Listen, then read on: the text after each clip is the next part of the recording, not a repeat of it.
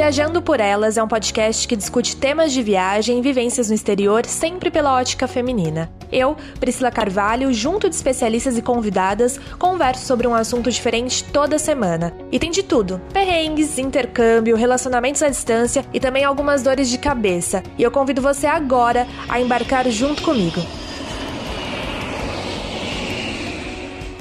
No ar, mais um episódio do Viajando por Elas, e hoje vai ser um assunto, um tema que eu já queria trazer há bastante tempo aqui também. Como vocês viram, né, como vocês ouviram o último episódio e como eu expliquei, no mês do Ramadã eu vou trazer convidadas para tentar explicar um pouco mais essa questão da comunidade árabe, da religião islâmica e também desmistificar esses estereótipos e preconceitos também que muita gente tem em relação a esse assunto.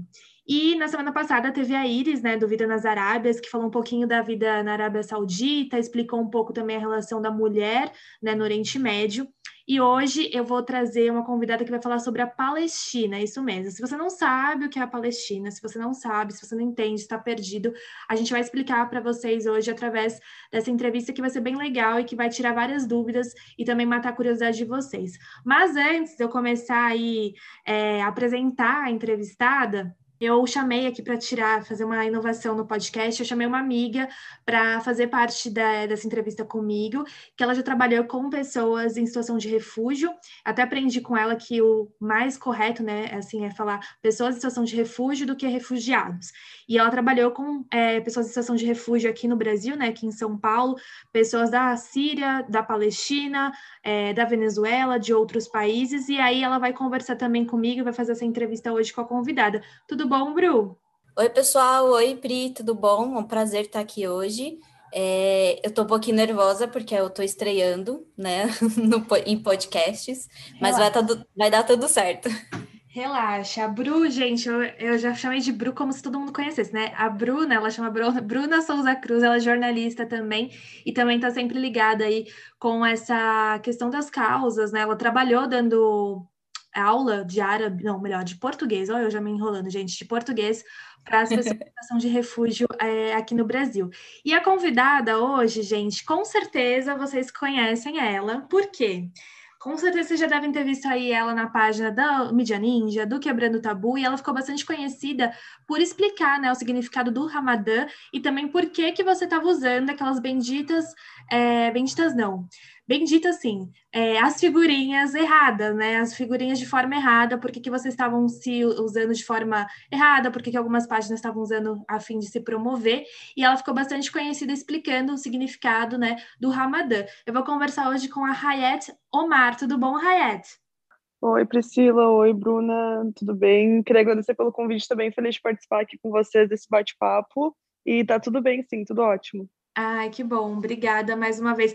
Eu acabei falando assim, tá, Hayat? Desculpa das benditas figurinhas, porque você sabe a polêmica que causou isso, né? Mas eu sei que tem um significado super forte, importante. E até antes da gente começar entrando assim, é... eu queria que você falasse um pouco da antes de eu entrar na questão da Palestina mesmo, essa questão do uso das figurinhas que eu acho que você explicou em, já em vários lugares, mas quem caiu de paraquedas não sabia o que estava acontecendo, explica para a gente assim rapidamente, né, a questão do Ramadã, o que você achou da questão das figurinhas, a explicação em relação a isso. Claro, Priscila, e nem te preocupa que o uso da palavra também uh, encaixou, querendo ou não. Uh, essa questão das figurinhas foi uma coisa assim que eu eu tava, eu falo muito para as minhas amigas eu crio muito conteúdo sobre a Palestina, sobre o islamismo, sobre várias questões, mas a questão das figurinhas foi uma coisa que eu não planejei, assim, sabe? Aquelas coisas que a gente faz, assim, é história e a gente nem sabe o que está acontecendo. Acontece que o Instagram, ele lançou devido ao início do mês do Ramadã. Para quem não sabe, Ramadã é o mês mais sagrado que tem para nós muçulmanos. É o nono mês de acordo com o calendário lunar. Nós muçulmanos seguimos o calendário lunar e é o mês que a gente fica da alvorada até o pôr do sol de jejum, sem consumir nada, nem comida, nem água, nenhum líquido, mas a gente também se priva de várias outras coisas. É um jejum físico, espiritual e mental. Então é uma coisa muito importante, muito sagrada para a gente. Uh, tem uma, a gente se prepara assim o ano todo para esse momento. Então o Instagram, que eu achei, eu achei muito legal mesmo, lançou esses adesivos, esses stickers para o pessoal usar para compartilhar stories da Ramadã, tudo assim, e fez um destaque. Uhum. O que acontece? eu vi o destaque assim, aí toda vez que eu entrava para ver, eu percebia que tinha pessoas que estavam usando os adesivos ou sem saber o que eles significavam, tipo assim, ah, botando algumas coisas aleatórias. Por exemplo, eu entrei nos stories, eu vi tipo promoção de sexy shop com o sticker do Ramadã, que é, uma, é um momento muito sagrado assim pra gente, sabe? Tipo, uhum. a questão do sexy shop não condiz com o significado do mês em si. Sim. E aí também uh, tinham pessoas que estavam usando os stickers sabendo que era errado, mesmo assim usando. Por exemplo, pessoas que eu sigo que estavam botando os stickers para aumentar o engajamento, aí tapavam ou com uma foto ou com um GIF. E aí eu ficava rindo um pouco. Eu, eu achei a situação um pouco cômica, porque eu falei, cara, tipo, o teu story vai aparecer no destaque. Então, tu tapar é muito, tipo, não faz nem sentido, assim, sabe? Porque tu tá tapando, mas vai aparecer. Então, eu não, eu não entendo, assim, sabe? Aí eu fiz uns stories, uh, eu tinha feito um Reels anteriormente explicando o que era o Ramadã, e esse Reels, assim, tipo, viralizou, deu mais de 9 milhões de visualizações, foi uma coisa muito doida. E aí, no, no mesmo dia que eu postei o Reels, é, era de madrugada, assim, acho que era uma, das, uma, duas da manhã, eu falei assim, cara, eu vou só fazer um stories explicando pro pessoal, tipo, o que que tá acontecendo com as figurinhas. Aí eu expliquei, eu falei, cara, eu não sou ninguém para falar para vocês usem ou não usem, entendeu? Eu não sou ninguém para falar assim, ai, tu pode usar essa ferramenta do Insta, tu não pode. Mas eu uhum. pedi para as pessoas que tentassem usar com um pouco mais de sensibilidade e empatia, que tentassem entender que na realidade, uh, os, tipo, uh, o que é só um sticker para várias pessoas é algo muito importante para gente.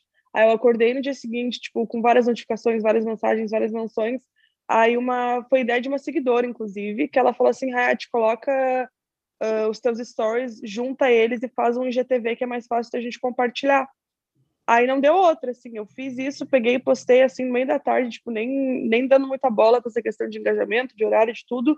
Uhum. E não deu outra, assim, sabe? Começou a viralizar. Aí a Maísa compartilhou, a Ana Clara do BBB compartilhou, Mídia Ninja compartilhou, saiu na. Agora saiu na Folha de São Paulo, saiu a questão no UOL também, que a Priscila mesmo me entrevistou, saiu uh, no BuzzFeed. Aí a Vogue também, a Vogue Brasil entrou em contato comigo para dar uma matéria sobre o Ramadã. Então uhum. foi uma coisa assim que, que nem tu falou, assim, foi uma bomba, assim, sabe, que saiu, uma coisa muito doida. Sim, sim, e que eu acho que também deu voz para bastante gente que talvez antes nem era ouvida e pelo menos assim como até a Karima eu acho que falou para mim quando eu fiz a entrevista com ela para o UOL também, ela falou assim, claro que eu não gostaria que, ou melhor, que eu gostaria que todo mundo, né, que usasse, realmente usasse com consciência, mas também acho que abriu um pouco o espaço para as pessoas se questionarem um pouco, né, e falar, não, tá errado, quem, né, se incomodou de fato. Nossa, com certeza, porque é que nem eu estava conversando com as meninas, com a Karima, com a Iris, com a Mariam, com a Simone, e é uma coisa muito doida, porque um, dois anos atrás a gente nunca teria isso, entendeu? A gente não teria esse espaço para falar sobre isso. A gente não teria um Instagram promovendo stickers de uma coisa tão importante assim pra gente, sabe? Uhum. Então, só o fato de estar tá lá já diz muito. E só o fato, por exemplo, das pessoas compartilharem e falarem: opa, peraí, eu usei isso errado, deixa eu tentar, deixa eu corrigir. Tipo, muita gente me pedindo desculpa, me mandando mensagem, falando: cara, desculpa, eu não sabia e eu fico tipo assim, cara, eh, eu não me importo de verdade, assim, eu não fico brava, não fico magoada, porque se tu não sabe, a gente tá aqui para tentar explicar, para tentar educar, sabe? A questão é, a gente não quer problematizar, a gente quer só educar, porque a pessoa não vai uh, persistir no erro, assim, sabe? Tipo, ninguém nasce sabendo tudo, principalmente, por exemplo, se tu mora no Brasil, se tu não tem contato com o muçulmano, como é que tu vai saber o que é o Ramadã, sabe? Porque não é muito abordado, por exemplo, nas escolas, assim, eu Sim. mesma eu estudei em escola católica a minha vida toda. E a gente abordou o Ramadã, tipo, de uma maneira muito breve, assim, tipo, 10, 15 minutos de uma aula, de uma vez, de um ano lá, de uma coisa assim, sabe? Uhum. Então, eu não ficava brava pelas pessoas não saberem, pelo contrário. Eu ficava um pouco mais chateada quando as pessoas sabiam e mesmo assim, tipo, não davam muita bola, mas isso aí também é da pessoa. E que nem eu falei, tipo, eu não sou ninguém para falar usa ou não usa, eu tô aqui para te dizer o que que significa. Agora, se tu quer usar com outro intuito, aí a questão é contigo, sabe? Tipo, é uma coisa pessoal, é, é tu e tu. Sim. Quer, quer falar, Bru? Quer perguntar? Não, é, eu queria aproveitar a, essa resposta é, e, e para tirar uma dúvida. Foi a primeira vez assim que vocês tomaram conhecimento do, da ação do Instagram em relação ao Ramadã? E aí eu queria aproveitar o gancho para você falou que estudou num colégio católico, né?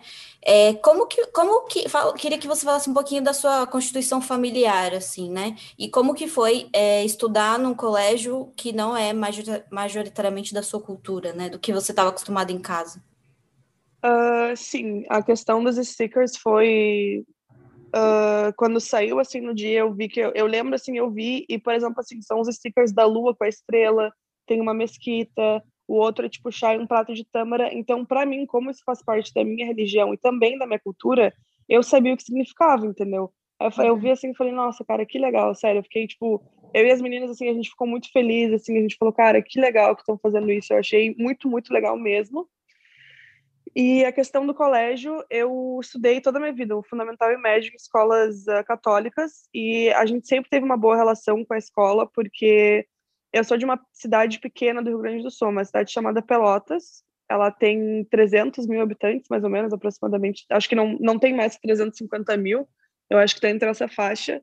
E não tem tantos, tantos muçulmanos uh, ou tantos árabes em geral mas na escola que eu estava, a maioria dos outros muçulmanos estavam, tipo, a gente tudo se conhece, porque não é uma comunidade muito grande.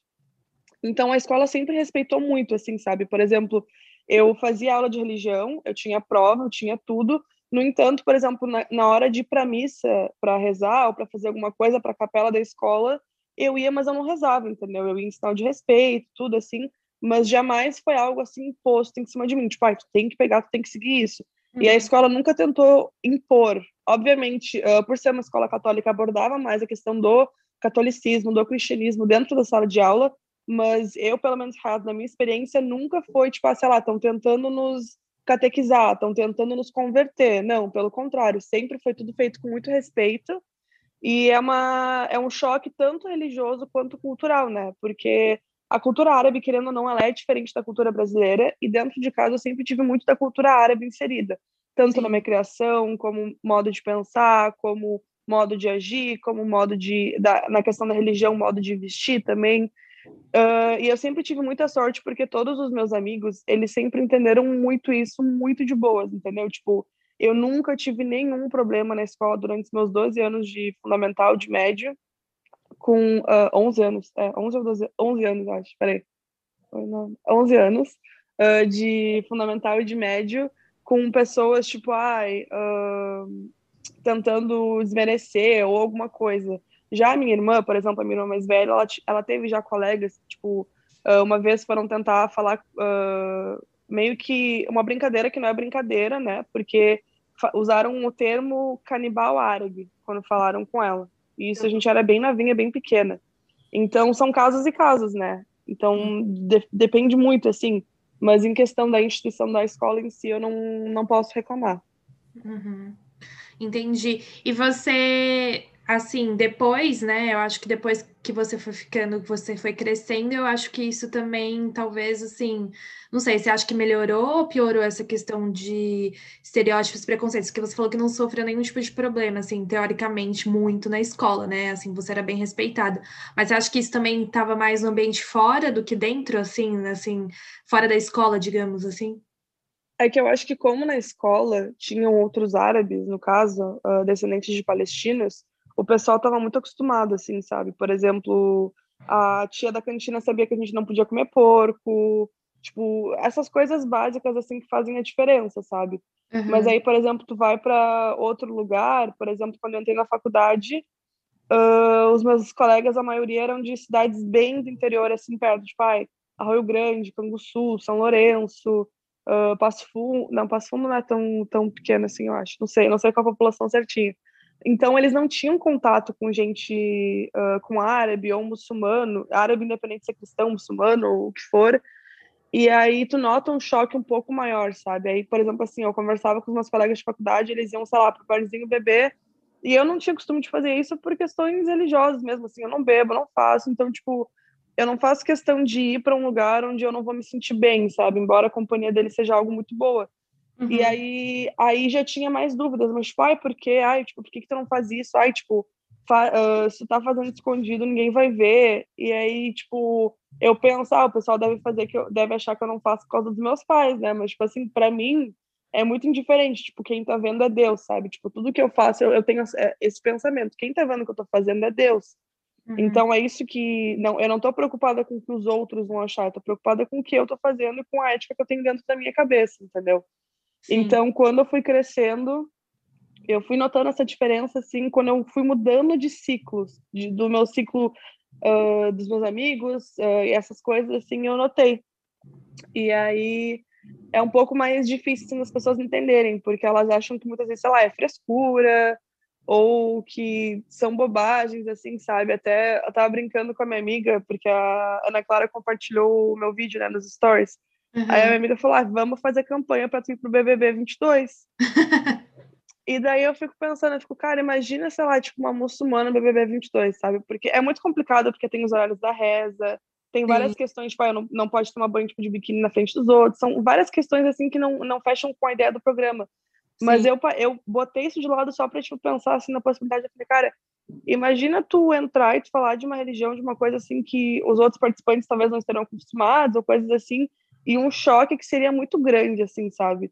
Porque Sim. quando tu fala que no islamismo, por exemplo, ai, uma, uma coisa muito básica, assim, por exemplo, que a gente fala que no islamismo não pode ter relação sexual antes do casamento muitas pessoas ficam, ai, mas meu Deus, tipo, como é que vocês aguentam, como é que vocês fazem, não sei o quê. E aí, tipo, se tu for parar pra ver, a Bíblia fala a mesma coisa, entendeu? E Sim. a Torá também, se eu não me engano, eu não, eu não posso falar, eu, não, não posso falar em nome de livro religioso, porque eu, eu nunca cheguei a ler a Bíblia ou a Torá, então eu não tô falando com certeza. Mas tem muitos mandamentos que não são só pra gente, mas aí quando a gente fala que tem, tem no caso pra gente, o pessoal fica, ai meu Deus. Mas aí eu fico tipo, ah, mas não é uma realidade tão longe assim da tua, sabe? E aí Sim. fica aquela coisa. Sim, sim. É bem curioso isso que você falou, mas eu super apoiaria. Vamos lá, Hayate no BBB, se você quiser. Vamos viu? lá Vai? fazer campanha. Vamos lá. A gente Chama, faz mutirão, mutirão de votos. A é, gente vai fazer mutirão para você ganhar, hein? É. Ai, olha, aceito. Vamos lá. Aí a gente pega a porcentagem do dinheiro e doa para a causa palestina, viu? Fechou tudo. Isso aí. Para ajudar isso o pessoal. Aí. Ah, alô, Boninha, se você ouvir um dia esse podcast, duvido que ele ouça, mas Chega um oh, dia. Viu? Vamos mandar pro Boninho, vai que né? Pois é, uma grande ideia. E falando nisso, até eu quero entrar já nessa questão palestina, é, que, como eu falei no começo, a Hayat, ela é palestina. É, eu posso falar que você é palestina, né? Seus pais são, mas mesmo você nascendo no Brasil, é correto eu falar é, você é palestina? Sim, porque eu, eu nasci no Brasil, mas eu não tenho nenhum, uh, por exemplo, raiz ou nenhum laço sanguíneo, digamos assim, entendeu? É, uhum. tudo, tudo vem da Palestina. Então, é correto, na minha visão, né? Não sei o que os outros vão achar, mas a minha visão é. Sim, e aí eu queria começar é, explicando. Na verdade, antes de eu começar perguntando para a Hayat mesmo essa questão da Palestina mesmo, entrar nesse assunto que seria, que vai ser né, o tema central aqui do podcast, para vocês entenderem, tem que, é, antes de começar, assim, tem que entender um pouco a situação. Eu aconselho vocês a pesquisarem bastante, a irem atrás de sites confiáveis ou até mesmo minisséries. Tem até, inclusive, uma série de reportagens que a BBC fez, assim, explicando um pouco dessa relação. Só não. Ah, pode falar. Desculpa, desculpa, Priscila. Só não assiste Falda no Netflix e acha que aquela é a realidade, porque essa série eu não recomendo pro pessoal. Qual série? Quem quer. Falda, F-A-U-D-A. Tá que ela retrata os palestinos muito como terroristas, assim, sabe? Não, não é uma narrativa legal. Tá. E aí, como eu falei, é, eu acho legal vocês pesquisarem antes para saber ter é, um embasamento, mas assim, para quem está perdido, eu vou tentar dar uma explicada, mas se eu falar qualquer coisa errada aqui, você já me corrige, tá, é, Hayat? Porque eu vou fazer assim um uma explicação bem rápida, porque não tem como explicar toda essa questão, né? Assim, mas para vocês entenderem até mesmo essa questão da Palestina, é, por que, que tem essa questão do, de conflito com Israel e por que, que ainda é tão estigmatizado a relação dos árabes, né, dos judeus, eu vou tentar dar uma explicação aqui bem, bem rápida mesmo e bem resumida. Até eu estava pesquisando aqui umas coisas, até no G1, na BBC, não é o país de outros veículos que eu fui atrás, e é só para vocês entenderem, né? A Palestina era o local da Terra Santa, né? Onde viviam os árabes no Império Otomano. Então já era uma região é, com esse nome mesmo. E aí o que tem a ver a relação dos judeus com a Palestina? Isso tem a ver com a Primeira Guerra Mundial e também com a Segunda Guerra, porque assim, é, depois, né, que teve no caso é, toda essa questão da migração dos judeus chegando na região. Né? Israel é um Estado judeu que foi criado em 1948, na antiga região da Palestina, ali no Oriente Médio. E a ocupação dos judeus, né, lá na Palestina foi feita de forma gradual. E aí se concentrou também depois da Primeira Guerra Mundial e depois da Segunda Guerra Mundial. Mas na época, já desde lá atrás do Império Otomano, não, não sei explicar direito, mas já existiam 500 mil árabes, não sei direito o que foi o Império Otomano, depois a gente pode pesquisar melhor. Na região já existiam os árabes, né, os 500, é, cerca de 500 mil pessoas que eram árabes. E o que, que, aconteceu, né? Por causa dessa questão da Segunda Guerra, que teve a questão do Holocausto, é, toda essa questão dos judeus, eles começaram a migrar bastante em peso para a região também da Palestina. E como eu falei lá em cima, em 48 foi criado, né, o Estado é, judeu. O que, que, aconteceu? Isso gerou um monte de conflitos, vários conflitos, principalmente entre os árabes e os judeus, que também, é, como posso falar, é, o correto é falar que eles reivindicavam, né, Hayat, aquela região, aquela, aquela terra, aquela, aquela região.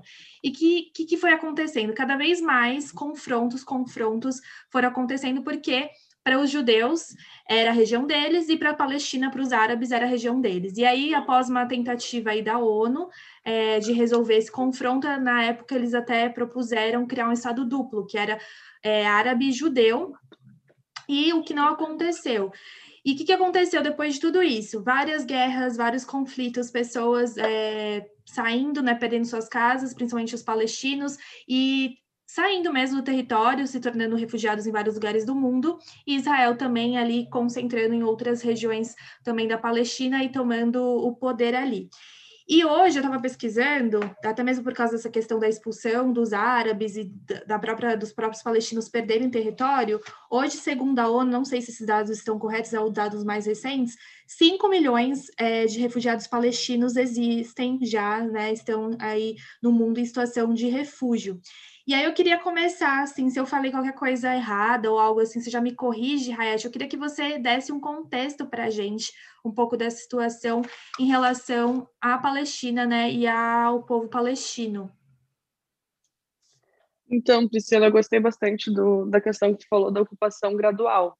Uh, o que tu falou não, não tá errado, eu vou só, tipo, fazer algumas colocações por cima, para o pessoal entender um pouco mais, eu vou tentar não ser tão uh, demorada nessa questão, porque, que nem tu falou, um conflito longo, se a gente falar de tudo aqui, a gente vai ficar até amanhã. Mas, uh, digamos assim, quando a gente teve o primeiro embate que teve, qual o principal problema com aquela região? Uh, existe um movimento que se chama Movimento Sionista, que é um movimento do qual acredita, por exemplo, assim, o sionismo defende um Estado exclusivamente judeu no território da Palestina. Uhum. Qual o problema com isso? Atualmente, a gente tem, uh, em 2000, eu vou, eu vou por partes, senão vou me perder, mas guardem isso em mente, sionismo, tá? Uh, então, quando a gente teve a Segunda Guerra Mundial, a gente teve o Holocausto Judeu, a gente teve umas questões muito complicadas com o antissemitismo na Europa. Então, o que, que na época, uh, o território palestino ele era controlado pela Inglaterra, pós Primeira Guerra Mundial, então tecnicamente era considerado uh, controlado pelos ingleses, embora seja território palestino.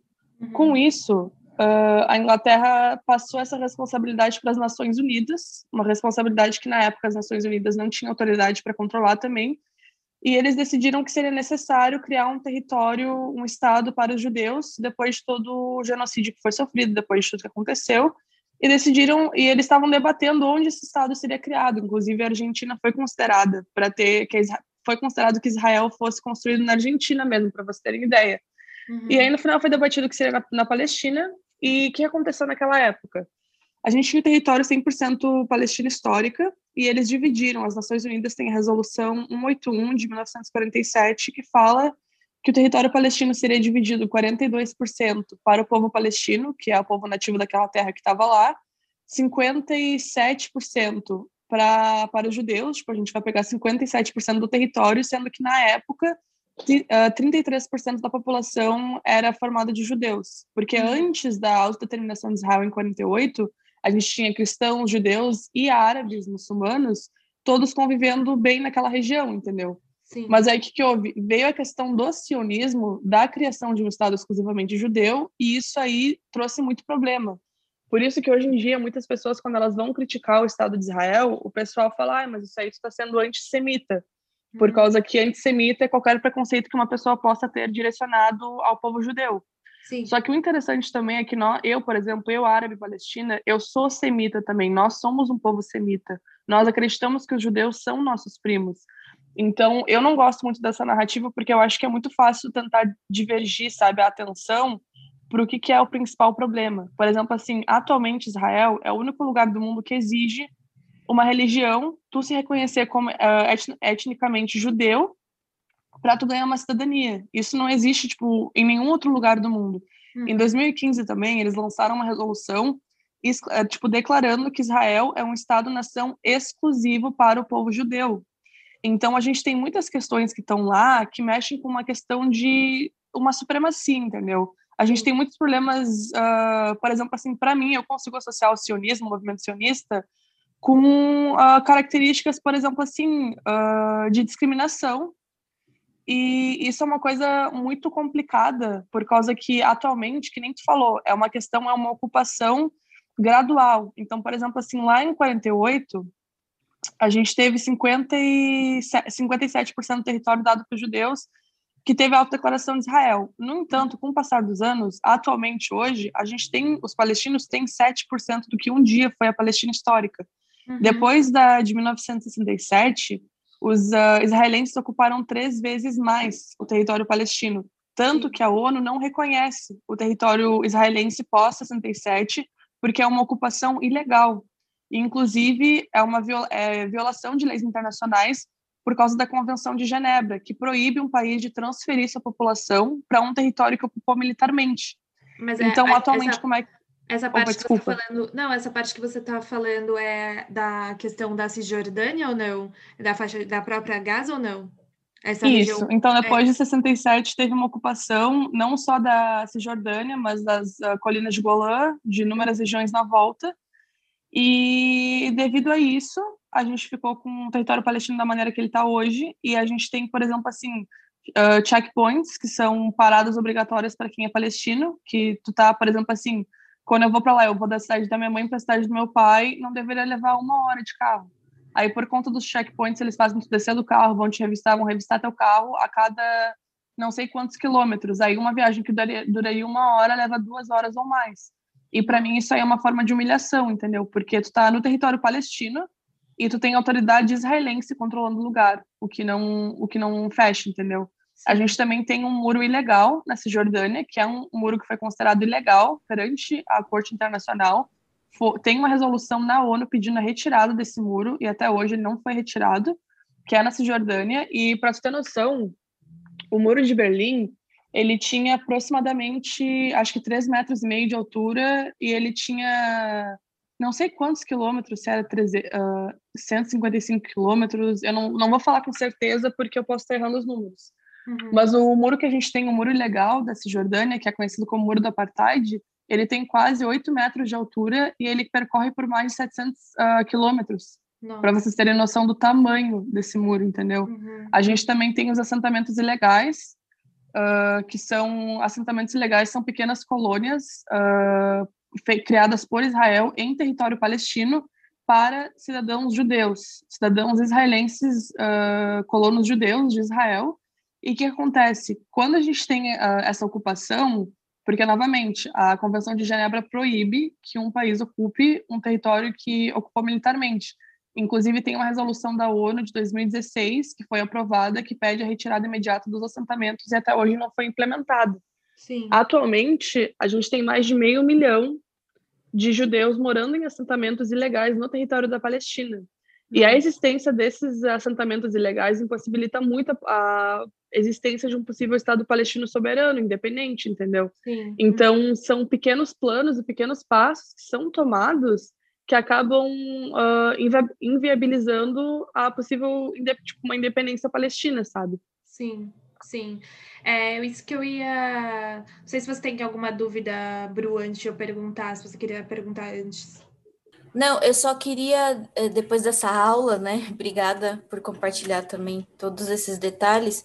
É, não, é que eu, eu, lembrei de uma coisa que eu via na escola, né? Na época, o, tipo, nós adolescentes, a galera perguntava para os professores, né? Quando estava tava estudando a questão palestina, que era frases assim, né? Ah, todo muçulmano é árabe, ou vice-versa, todo palestino é muçulmano. E aí eu queria já aproveitar esse contexto para que você esclarecesse caso, caso algum ouvinte ainda tenha esse tipo de dúvida, para ficar mais claro na cabeça deles. Vocês sabem onde Jesus nasceu? É, Jerusalém? Eu sou bem, gente, sou bem ruim com isso, tá? Jerusalém. Não, não tem problema. Jesus nasceu em Belém, Belém, na isso. Palestina. Isso, uhum. na Palestina. Então a gente tem uma comunidade cristã muito grande na Palestina, porque Jesus nasceu lá, entendeu? E que nem eu falei, antes da autodeterminação de Israel, em 48, a gente tinha judeus que haviam migrado para o território palestino já desde antes, muçulmanos, cristãos vivendo em harmonia. O entanto, o problema é que depois da quando a gente tem um estado que visa uh, uma população específica, acaba que cria problema. Então, que nem a Bruna falou, tu ser árabe não quer dizer que tu é muçulmano, e tu ser muçulmano não quer dizer que tu é árabe. Por exemplo, eu sou muçulmana, mas eu nasci no Brasil, então teoricamente eu sou brasileira. E, por exemplo, a Palestina é um exemplo. A gente tem no Líbano também. O Líbano é um dos países árabes com uma das, uma das maiores porcentagens de população cristã. E, inclusive, tipo, muitas pessoas acham que uh, cristão na Palestina não, não sofre, no caso, porque não são muçulmanos, mas é muito pelo contrário, entendeu? Por exemplo, tem várias igrejas na Palestina que são ocupadas por Israel, que eles não têm, os cristãos não têm permissão para ir fazer as missas nem de domingo. Não. Então, é uma ocupação que ela não visa, ela não olha para o teu religioso, entendeu? Ela, antes de olhar se tu é cristão ou muçulmano, vai olhar se tu é palestino. Tu sendo palestino já é suficiente, entendeu? Uhum. Então é muito importante, muito bom esse ponto. Nem todo árabe é muçulmano e nem todo muçulmano é árabe, porque uh, o islamismo, no caso, é uma religião, não é uma nacionalidade. E eu vejo que no Brasil muitas pessoas acabam confundindo isso, porque a gente tem inúmeras blogueiras muçulmanas e o pessoal pergunta: ah, tu, é, tu nasceu lá? Ou tu nasceu aqui?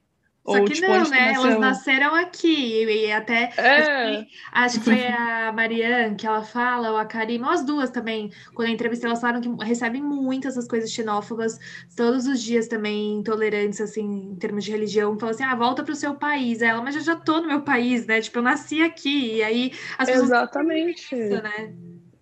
Exatamente, tipo, as pessoas têm. É que o Brasil, teoricamente, ele é um país laico, né? Uhum. Então, o, o, país, o Brasil não tem uma religião.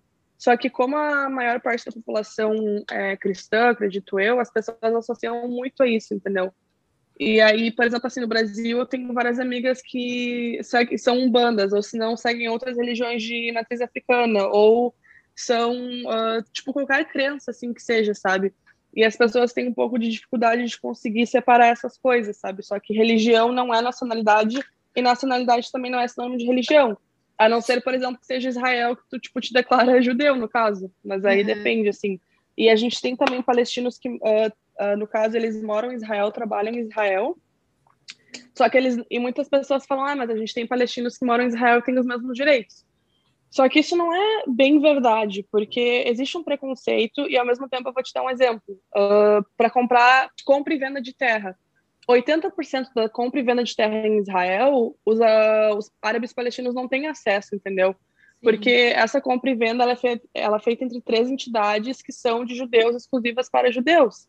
Sim. Então, até para tu comprar uma casa, por exemplo, uma casa em Jerusalém ocupada, não vão vender para um árabe palestino, porque eles não querem, eles querem limpar os árabes palestinos de Jerusalém para conseguir uh, reconhecer ela como uh, capital, né, de Israel. Uh, capital de Israel, sendo que no caso, na partilha que teve das Nações Unidas, 1% que ficou sobrando, porque a gente teve 42% para a Palestina, 57% para Israel, aquele 1% teoricamente, seria controlado por, uh, pelas Nações Unidas, seria um território internacional. Uhum. Só que não é o que acontece, né? Sim, sim. E como a gente estava falando, como a Hayat estava falando até mesmo dessa questão da Palestina, do trajeto, como é difícil muitas vezes, né? Um trajeto que demoraria às vezes uma hora, demora duas horas, porque, é, enfim, o, o, exército israelense vai é, revistar você, enfim, fazer várias coisas. Eu queria que você explicasse um pouco para a gente essa questão do ir e vir, porque você falou do muro, até vi umas imagens e realmente é bem triste, assim, bem chocante. E eu também vi que tem um pouco dessas restrições. Como é que funciona essa questão do palestino ir voltar? E tem também limite de horário, porque eu não sei se você não está lá até tal hora, você já não pode entrar. E eu vi também que parece que tem uma, essa imagem me chocou bastante. Sabe aquelas portas, depois vocês podem pesquisar, aquelas portas giratórias de banco, tem uns lugares que é mais ou menos assim, se eu não me engano, não sei se estou falando besteira. Isso, checkpoints. É, isso. E aí era que nem os trens antigos aqui de São Paulo, que é como se fosse uma roleta que você passa aqui, e aí tem essa divisão. Aí eu queria que você explicasse como é que funciona isso, né?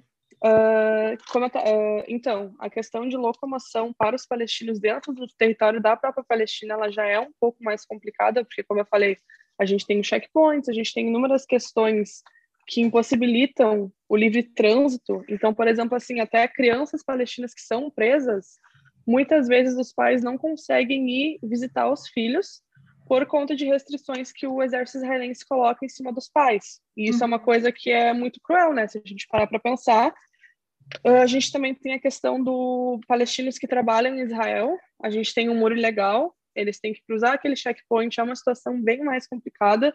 Que nem a Priscila falou, a gente tem um, a gente tem os, as roletas de metal, né? As rotatórias, não sei qual seria o termo correto de usar, como se chama. Uhum. E também uma coisa interessante que a Priscila mencionou no início é que atualmente a gente tem mais de a gente tem mais palestino fora da Palestina do que dentro da própria Palestina, né? Então, por exemplo, assim, o, quando a gente teve a Nakba em 48, quando teve a autodeterminação de Israel, mais de 750 mil palestinos foram expulsos de suas terras. Uhum. É, e a gente teve mais de 400 aldeias que foram queimadas, incendiadas, tipo, uma coisa muito, muito cruel, muito ruim mesmo, assim, sabe? Uhum. E então as pessoas uh, esquecem que, por exemplo, na época era 750 mil. Hoje em dia, com os filhos e com os netos, já são mais de 7 milhões. E dentro da Palestina, a gente tem 5 milhões. Então, a gente tem mais palestino fora do que dentro. E eu acredito que, no fundo, esse era o objetivo desde sempre fazer uma limpeza étnica para que a permanência do povo palestino dentro do seu próprio território não fosse tão presente, digamos assim. Então, eles não têm ah, a liberdade de ir, de vir. Até, por exemplo, os muçulmanos, quando eles querem ir para Al-Aqsa, que é aquela mesquita de Jerusalém, sabe, com um domo com domo de ouro em cima. Sim. Depende muito dos soldados israelenses com permissão de entrar, entendeu? Nossa. É uma coisa muito controlada. Tipo, nem teu lugar sagrado tu pode ir com livre arbítrio, sabe? Uhum. E tem limite de horário, essas coisas, é questão também do ir e vir? Se formos supor, se tem um certo horário, eu fiquei para fora, eu não posso, vou, porque vou dormir na rua? Como que é isso? Olha, isso aí eu não saberia te dizer, mas eu acho que eles, uh, tipo assim, acaba o trabalho, eles já voltam direto, porque eles não, não tem, eu não sei se eles podem ficar, tipo, lá em Israel por livre-arbítrio, como é que funciona. Mas, uhum. uh, por exemplo, se tu é palestino, tu tá dentro do território palestino, tu pode ficar, tipo, até o horário que tu quiser. Mas se tu tá em território israelense, tu trabalha lá, eu acho que tu tem um horário para passar pelo checkpoint e voltar. Sim, e essa questão, até você falou do trabalho, como é que é essa questão do emprego lá? Porque a gente vê muitas pessoas em situação de refúgio, é, pessoas que vêm para cá, que vão para o Líbano, que vão para outros países ali perto, né, que são árabes, e também vêm para cá, e, migram, enfim. Como é que você é, os seus pais podem falar isso, né? Você já nasceu aqui no Brasil, mas o que, que seus pais também relatavam para você em relação a essa questão de emprego, de é, viver lá mesmo, né? Olha, o povo palestino é um povo muito trabalhador e batalha muito, assim, sabe? Eu posso te dizer isso. As condições de vida lá não são as melhores, isso aí uhum. é evidente, né? Uh, tem muitas pessoas que saem de lá, por exemplo, vão para os Estados Unidos, vão para o Brasil, vão para países vizinhos em busca de uma vida melhor, de uma oportunidade melhor de trabalho. São inúmeras questões assim, uhum. mas eu acho que uh, essa questão de migrar, por exemplo, os meus avós eles migraram uh, pra, fora da Palestina já fazem desde antes, assim. Eu acho que quando acho que 10 ou 20 anos após a, a, a autodeterminação de Israel e da divisão que teve. Uhum. E é uma coisa muito triste, assim, sabe? Porque tu sai em busca de uma oportunidade de vida melhor, tu quer uma literalmente uma vida melhor, tu tá indo atrás disso, aí tu vai para um país que tu não sabe nem falar o idioma, tu não sabe fazer nada, por exemplo, o caso do Brasil, como a gente estava falando, a Bruna até ela estava ensinando português para vários refugiados, e é uma situação muito triste, porque não é que essas pessoas saíram da terra delas porque elas quiseram. Tipo, ninguém quer ir embora do seu país de origem. Elas saíram porque elas não tiveram opção, porque elas precisavam de uma vida melhor.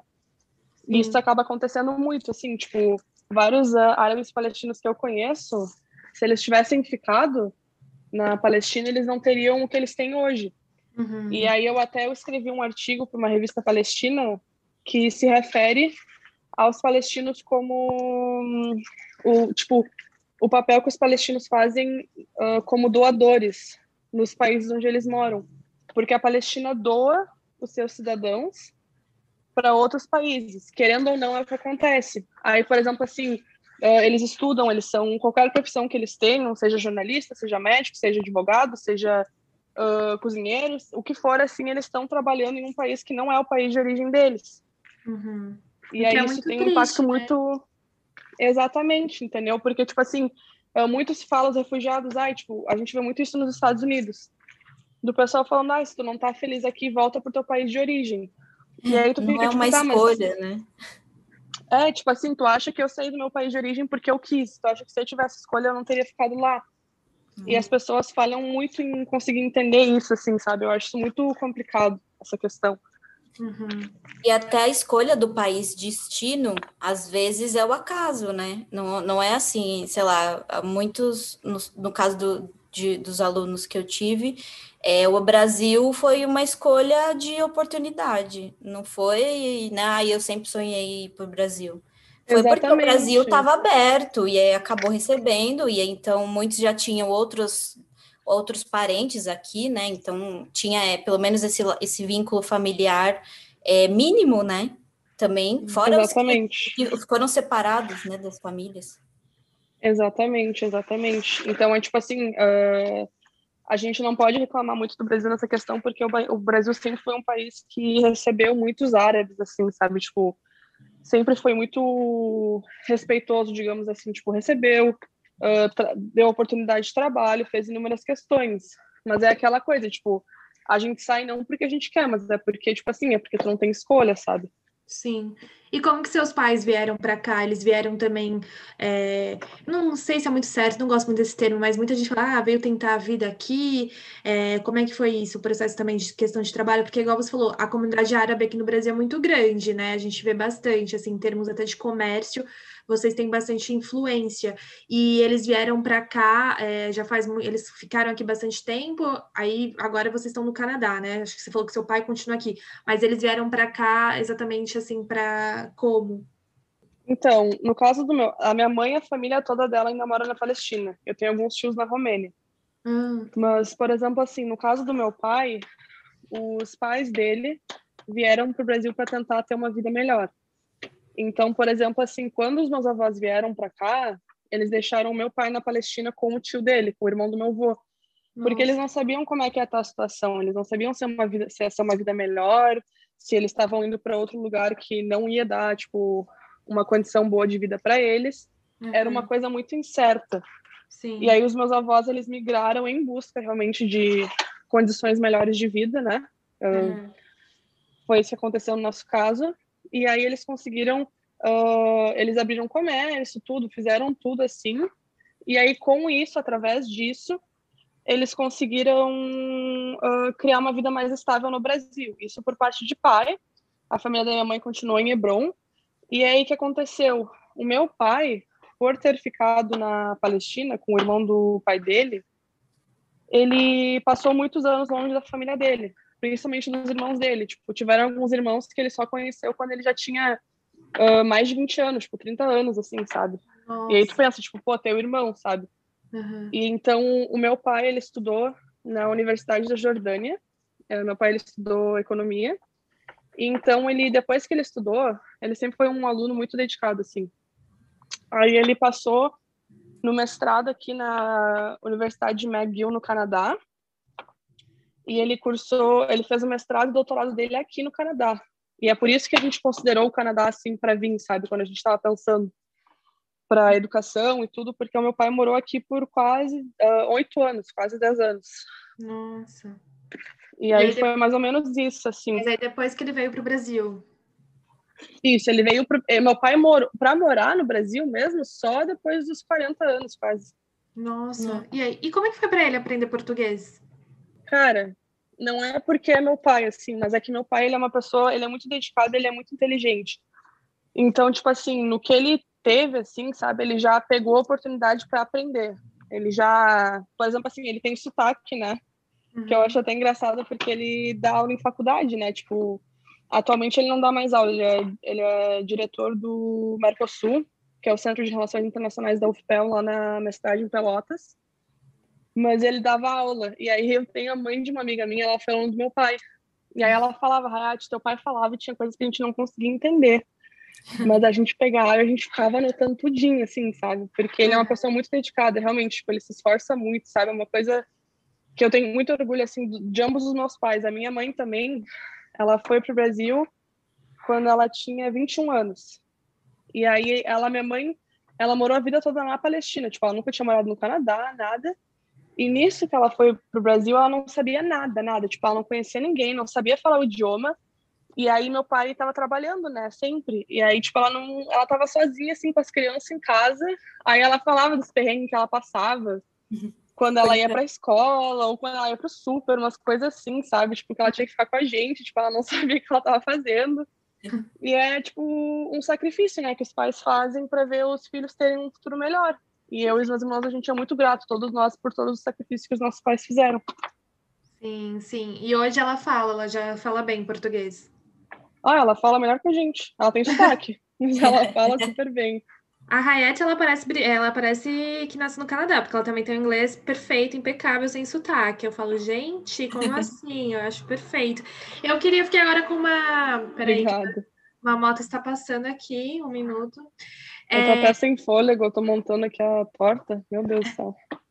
É, eu queria, fiquei com curiosidade, que você falou também dessa questão né, da escolha. Eu queria perguntar também para a Bru, que trabalhou dando aula de português para as pessoas em situação de refúgio. O que, que você mais sentia que eles tinham dificuldade? Talvez o, a, a barreira da língua era o principal, a principal dificuldade para eles arranjarem um emprego aqui, para se sentirem em casa, né? Você, o que, que você sentia? O que, que você pode ver, Bru? Olha, eu, eu consigo assim, as dificuldades, obviamente, a essência, né, das dificuldades eram as mesmas, é, como a Raia falou, é, eles saíram da, da, da, dos países de origem, não porque eles quiseram, por, mas porque eles precisavam. Mas aí eu, eu via muita diferença entre as pessoas que vinham, né, de regiões do Oriente Médio e as pessoas que vinham da, é, de regiões da América Latina, porque o, o, o alfabeto árabe é, é, totalmente diferente né, do, do, do, nosso português. E do espanhol eles já tinham, então, conhecimento com, com o nosso alfabeto, então eles tinham um pouquinho mais de facilidade de pegar as palavras. Mas uma coisa que eu vi em todos era, era a necessidade, né? A necessidade fazia a dedicação. Então, eles precisavam falar português, eles precisavam falar português para conseguir empregos, então, eles eram muito dedicados nesse processo de aprendizado. E sim, a barreira do idioma era muito forte na, na busca pelo emprego, porque a, as empresas aqui não estão preparadas né, para receber é, falantes de outra língua que não são que não o português. Então era, era todo. Tanto que as aulas, era, as aulas eram bem voltadas assim sobrevivência, né, aprender a, a, tirar documento, a abrir uma conta no banco, e aí o segundo módulo já era diretamente como fazer uma entrevista de emprego, palavras-chave, vocabulário, porque era isso, né, o, o, segundo passo depois de tirar a documentação era, era isso, tentar emprego. Nossa, e às vezes muitos não conseguiam, né? Não, muitos não conseguiam e, e, não era nem, nem pelo lado deles, é, é, as empresas aqui no Brasil mesmo. Melhorou muito. Eu, eu, dei aula durante quatro anos, mais ou menos, e eu consegui ver uma evolução muito forte. Até eu não lembro qual governo foi, mas teve um governo que é, no conflito né, na Síria, eles, eles é, facilitaram um pouco mais a entrada e pedidos de refúgio.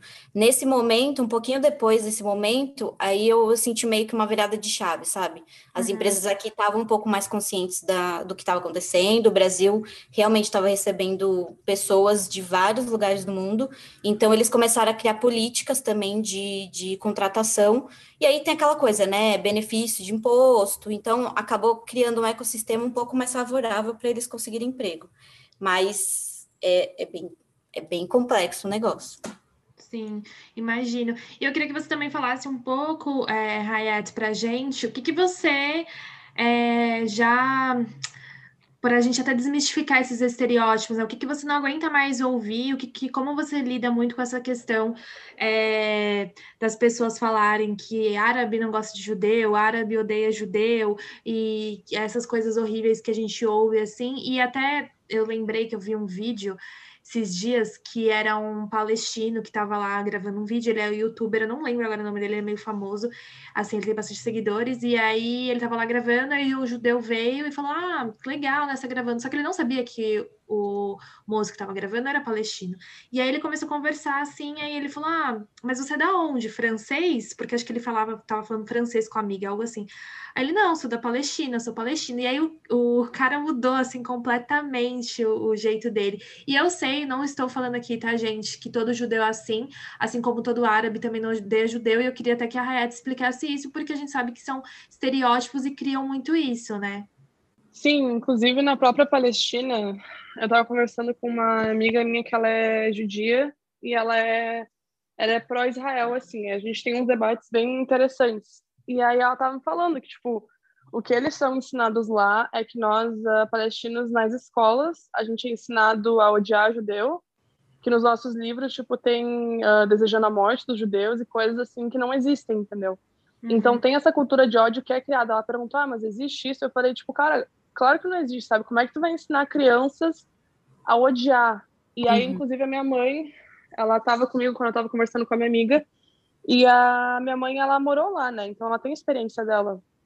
E ela falou que, tipo assim, tu não é ensinado a odiar, mas vou te dar um exemplo que aconteceu com a minha mãe. Quando ela era mais nova, o pai dela, o meu avô, ele estava segurando a mão do meu tio, meu tio na época tinha seis anos, e meu tio tava segurando um estilingue na mão, sabe? Tipo de brinquedos, aqueles que a gente joga as pedras e tudo. Uhum. E o soldado pegou, arrancou o meu tio da mão do meu avô, tipo, arrancou o estilingue da mão dele, tipo, meio que jogou ele no chão.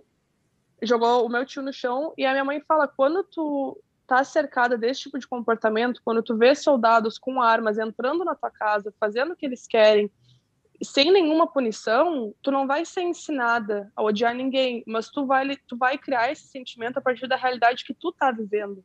Uhum. Entendeu? Então, por exemplo, assim, uh, que nem falam pra gente, ah, porque eles, os judeus são ensinados a nos odiar. Eu sei também que isso não é real. Por exemplo, agora uh, em Jerusalém, a gente está tendo protestos de judeus de extrema direita que estão marchando pelas ruas e desejando a morte aos árabes. Eles estão literalmente invadindo casas de palestinos em Jerusalém isso, tipo, ontem e hoje. E estão fazendo o que eles querem. E, tipo assim, eu sei que não é todo judeu que é assim. Eu sei que não é todo israelense que é assim. E eu sei que tem grupos como esse, que é um grupo que se posiciona como um grupo de extrema-direita que está fazendo esse tipo de comportamento. Sim. Mas eu acho que vai muito além do que está ensinado. Eu acho que tem certas coisas que tu só, tu só consegue realmente adquirir através da tua vivência. Uhum. E quando tu tá vivendo, quando tu é criado em meio a um conflito tão pesado, que tu é arrancado da tua casa, que tu é forçado a fazer coisas que tu não quer fazer, que tu é humilhado diariamente dentro do teu próprio território, tu vai criar um sentimento, eu não vou dizer um sentimento de ódio, porque eu acho ódio uma palavra muito forte, mas tu vai criar um uhum. desgosto por quem tá fazendo isso pra ti, quando tu vê, tipo, soldados com armas e uniforme do IDF com, tipo, uma bandeira de Israel, tipo, o que que vai acontecer contigo, sabe? Sim.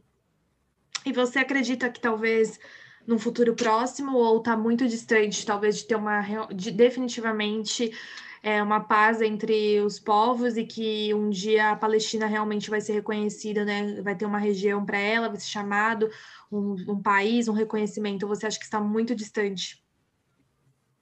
Cara, é que tipo assim, eu acho que depende de todo mundo, menos os palestinos, entendeu? Uhum. Por causa que o que nós, como palestinos, a gente exige é, são os nossos direitos, entendeu? Tudo que as leis internacionais garantem pra gente, é o tipo de coisa que a gente está pedindo. A gente não está pedindo nada impossível, a gente está pedindo implementação de leis internacionais. Então, a gente está pedindo que todos, inclusive, tem uma resolução das Nações Unidas, resolução 194, que fala que os refugiados palestinos têm direito de retorno. Uhum. Isso lá desde 1949 e até hoje esse direito é negado a eles por Israel.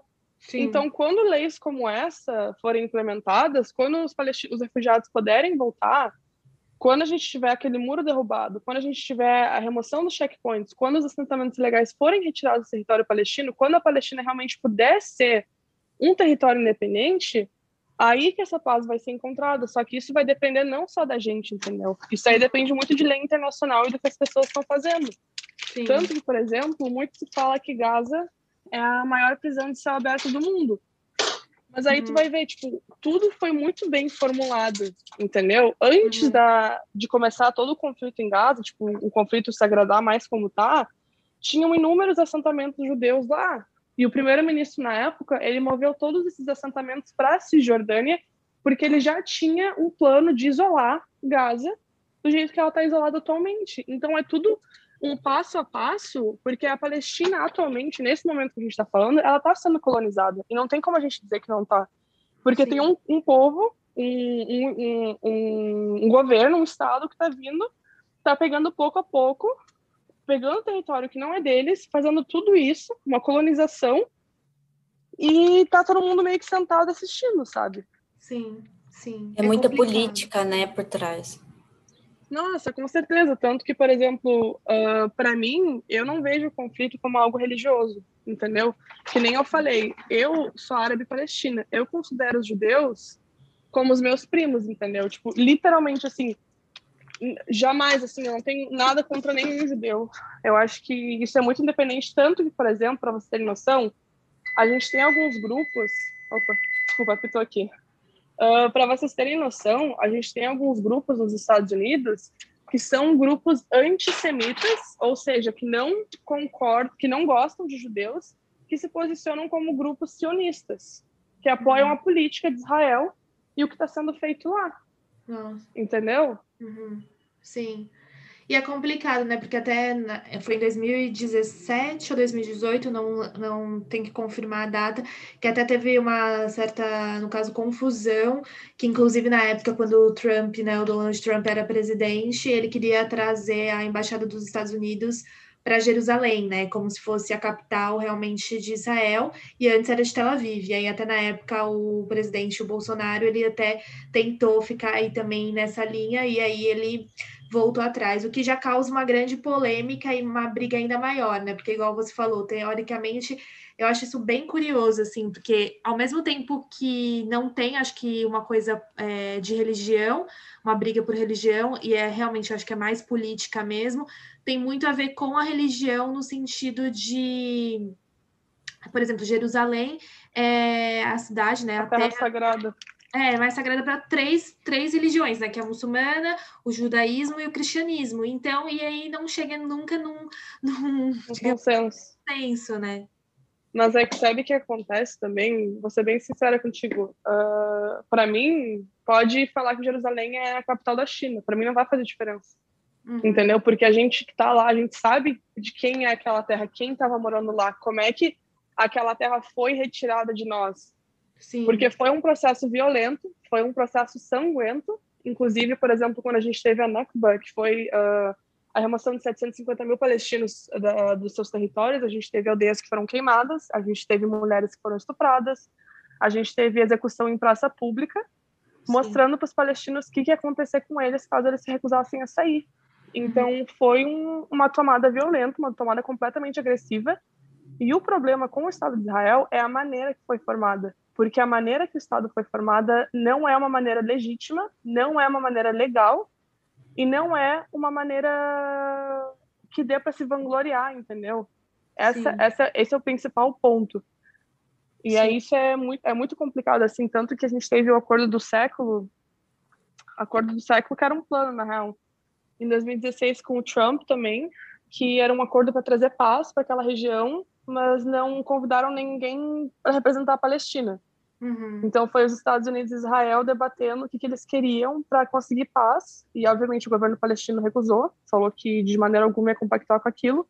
Mas para vocês terem a ideia, queria, por exemplo, assim, a gente teve várias tentativas de paz tecnicamente ao longo dos anos, mas a gente teve pela primeira vez um acordo que queria pelo lado palestino que os palestinos reconhecessem Israel como um estado exclusivo para judeus, queria que o Estado palestino fosse um Estado desarmado, queria que todas as fronteiras fossem controladas pelo Estado de Israel, queria também, uh, não garantia um, um Estado palestino independente, uh, queria que também Jerusalém fosse considerada capital. Então, tipo assim, foi um plano feito para que todas as demandas de Israel fossem criadas e queria legitimar todos os crimes ilegais que Israel faz. Por exemplo, falou assim: olha, a gente não vai criar mais assentamentos pelos próximos dois, três anos. Uhum. Mas os que já estão lá a gente vai deixar, entendeu? Então é tipo assim, ah, pega esse acordo aqui, esse plano do século, a gente vai te presentear ele, então tipo assim, tu vai ganhar um presente porque é brasileiro e a gente vai tornar tudo que tu fez de legal, legal. Sim, sim. E não é assim que tu procura paz, não é tipo sem convidar uma parte para conversar, não é tipo querendo uh, ter as demandas de um lado feitas e o outro povo que se rale, sabe? Tipo, não é assim. Sim, sim. Você, a Bruna falou que queria saber um pouco das curiosidades, assim, o que, que você quer saber Ai, um desculpa, mais, eu fico falando, falando, falando, não me esqueço. Não, tudo bem. Não, imagina. É que o podcast acho que vai ficar com duas horas, gente. Daqui a pouco a gente vai ter que encerrar, porque é muito legal, eu tô aprendendo muito, mas acho que daqui a pouco a gente vai encerrar, porque acho que vai ficar com duas horas de podcast. Mas pode perguntar, Bruno. Não, eu queria, eu queria que você falasse para a gente Quais são os traços marcantes culturais que você pode destacar da identidade palestina? Um, resistência, resistência do povo palestino, a culinária palestina, que para mim é uma das melhores culinárias que existe no mundo. Por exemplo, o falafel, sabe, um falafel que tu come uhum. é um uhum. prato palestino. Hum, uh, é uma delícia. Oi? É, é uma delícia. É, é, muito bom, né? Eu adoro também. Uh, a culinária, a cultura, a educação, os valores. A gente tem muito respeito por família lá. É uma coisa muito.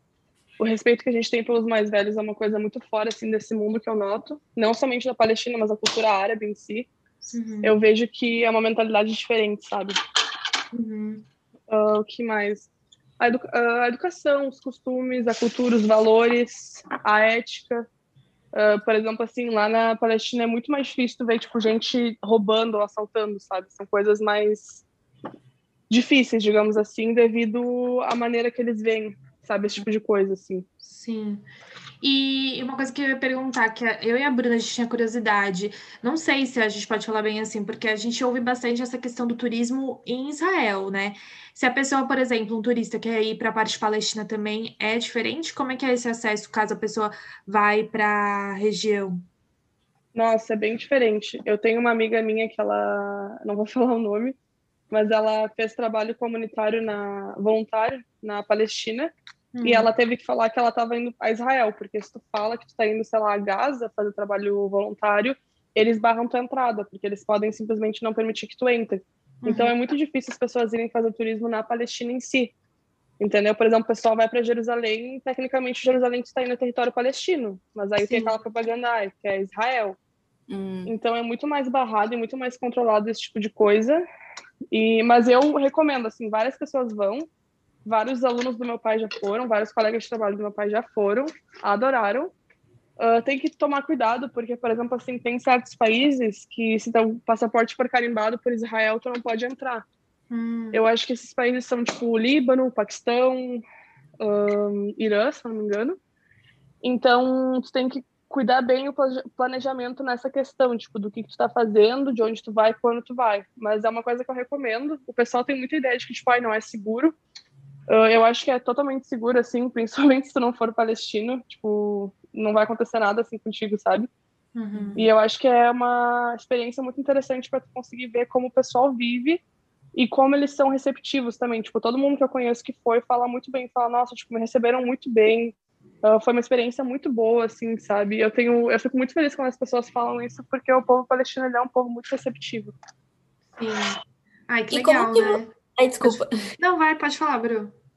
Não, é que eu, eu, você nasceu no Brasil e tem toda essa bagagem cultural dos seus pais, né? E a sua também. Como que você como que você lida com isso? Para você, eu acredito que seja natural, mas para gente que é, é, de uma cultura única, né? É, eu, assim, causa uma curiosidade. Assim, é, é tranquilo? Você, o que que você tira de legal da cultura brasileira e da cultura palestina para sua vida, assim? E ainda morando no Canadá, né? Com uma terceira cultura. Olha, uma... é, é bom, mas dá uma crise de identidade às vezes, sabe? Porque, por exemplo, o pessoal aqui no Canadá me pergunta ah, de onde tu é, o que, que tu é? Aí se eu falo que eu sou brasileira, aí fala, ah, mas tu tem nome árabe, tu parece árabe. Aí se eu falo que eu sou árabe, é tipo aquela coisa assim, eu não sou árabe suficiente para quem é árabe, e quando eu tô no Brasil, eu sou considerada árabe, entendeu? Uhum. Então é uma crise muito grande assim de identidade, mas eu tento muito abraçar assim, sabe? Tipo, as culturas diferentes que eu tenho, as, as experiências de vida, as vivências diferentes que eu tenho, eu acho que são coisas muito superiores a qualquer dificuldade que possa ser. Uh, toda cultura tem seu lado positivo e negativo. Isso serve tanto para brasileira, como para canadense, como para palestina.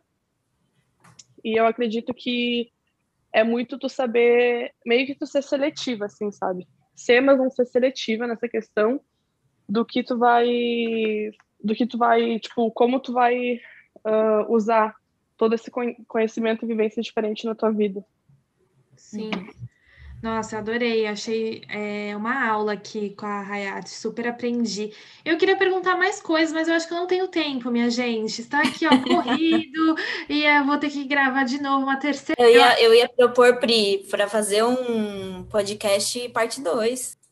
É, eu acho que vou ter que fazer a parte 2 mesmo. Eu queria agradecer desde já vocês, meninas, e vai ter parte 2 sim na outra semana que a gente vai falar sobre só a mulher e a cultura árabe e esses estereótipos que a gente tem. Mais uma vez eu queria te agradecer, Hayat, queria agradecer, Bru, e a parte 2 vai vir aí, mas muito obrigada, gente. Eu que agradeço o convite, eu adorei participar e eu tô bem animada para a parte 2. Ai, obrigada, obrigada mesmo. Obrigada, Pri, pelo convite, obrigada, Hayat.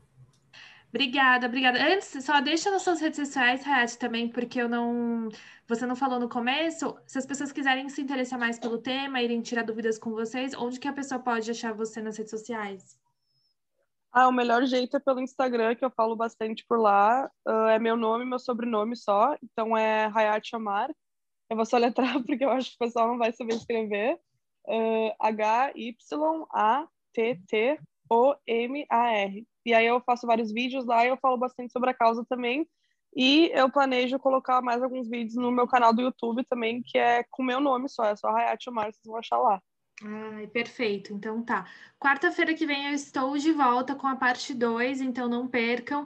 E, enfim, compartilhe o podcast aí que depois a gente volta com mais assuntos. Sigam lá as redes sociais, Viajando por Elas, onde eu sempre dou dicas de viagem e também falo aí das mulheres viajantes. Então, semana que vem eu estou de volta e acompanha aí a parte 2.